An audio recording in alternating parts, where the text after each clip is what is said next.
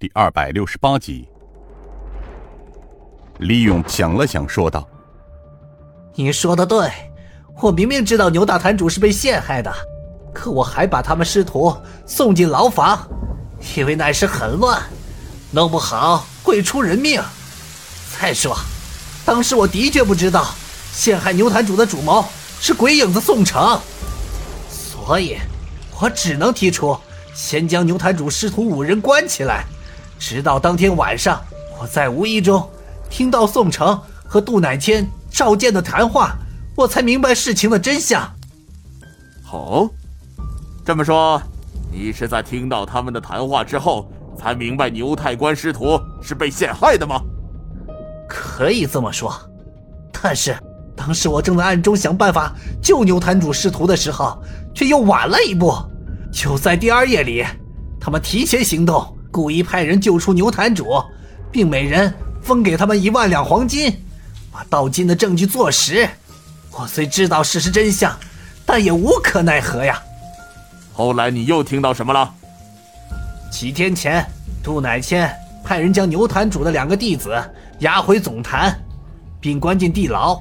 紧接着没两天，赵健受着伤。带了十多个坛中的兄弟返回了总坛，而就在赵健回来不久，杜乃谦也带队回来了。听赵健和杜乃谦说，他们遇到了几个武功高强的对手，不但把牛坛主救了，还因此死伤了二十多个兄弟。李勇抬头看着眼前的黑衣人，我想，我好像找到答案了。你是想问？是不是我们救了牛坛主？李勇笑了笑，这把短刀是牛坛主的贴身之物，若想轻易得到它，只有两种可能：一种是牛坛主已经死去，二是他还活着，而且因为行动不便，才把短刀交给你们作为证据的。你们今晚的行动只是针对我李勇一个人吧？对不对？黑衣人点了点头。嗯，没想到铁算盘李勇果真聪明绝顶。李勇叹声道：“嗨，聪明有什么用？我连自己的姐姐都没办法保护，为何没有早早看出那鬼影子宋城是个卑鄙无耻的小人，而白白的让飞虎门的旧兄弟被囚的囚，死的死啊？”黑衣人叹声道：“哎，这种事情的发生，不要说你李勇无法知道，飞虎门的老门主和上上下下千多个兄弟都被他算计了。其实，可怕的不是宋城，是他背后的另一个靠山，那个人才是真正的主谋。宋城算什么？”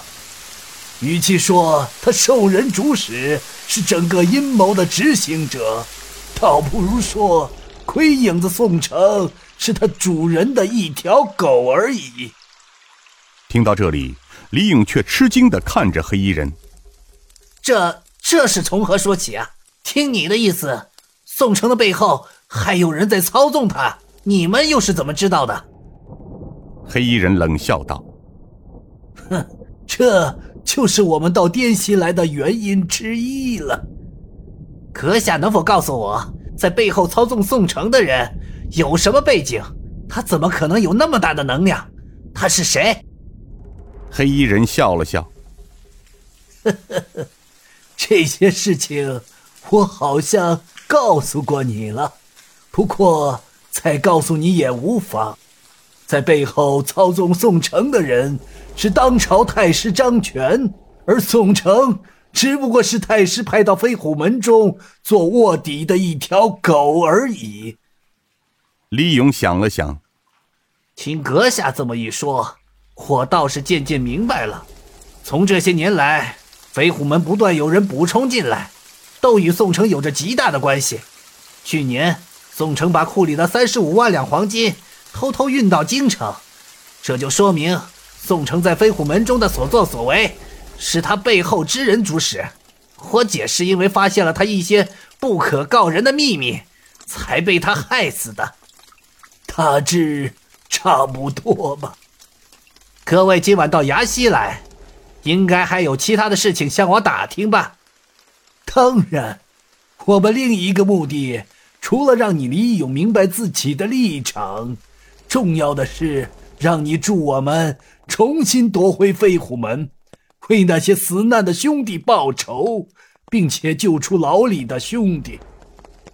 啊，我明白了。但是阁下已知鬼影子宋城在他背后有着那么庞大的势力，夺回飞虎门，你们认为有几成把握？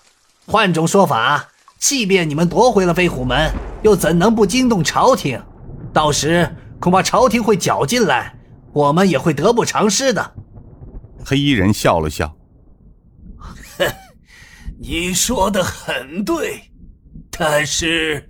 此一时彼一时了，这么说吧，就在几个月前，太师张权因贪赃枉法、杀戮大臣，事情败露，早已被朝廷太祖皇帝满门抓捕，就连刘延昌、段祺坤等人都被晋王关进了大狱。这么说，宋城的靠山倒了？不是，出了这么大的事情，宋城他难道一点消息都不知道？他的确还不知道。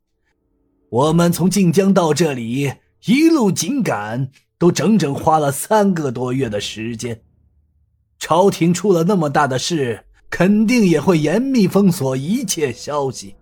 而远在万里之外的崖西宋城，又怎么可能？一下子就得到消息呢？李勇点了点头，这样说得过去，但是我又怎能相信你们呢？直到现在，我还没有见过你们各位的真容，我怎么可能把自己的性命托付给素不相识的人手中？另一个黑衣人冷声道：“哼，姓李的，都到这般时候了，你还有选择的余地吗？”啊！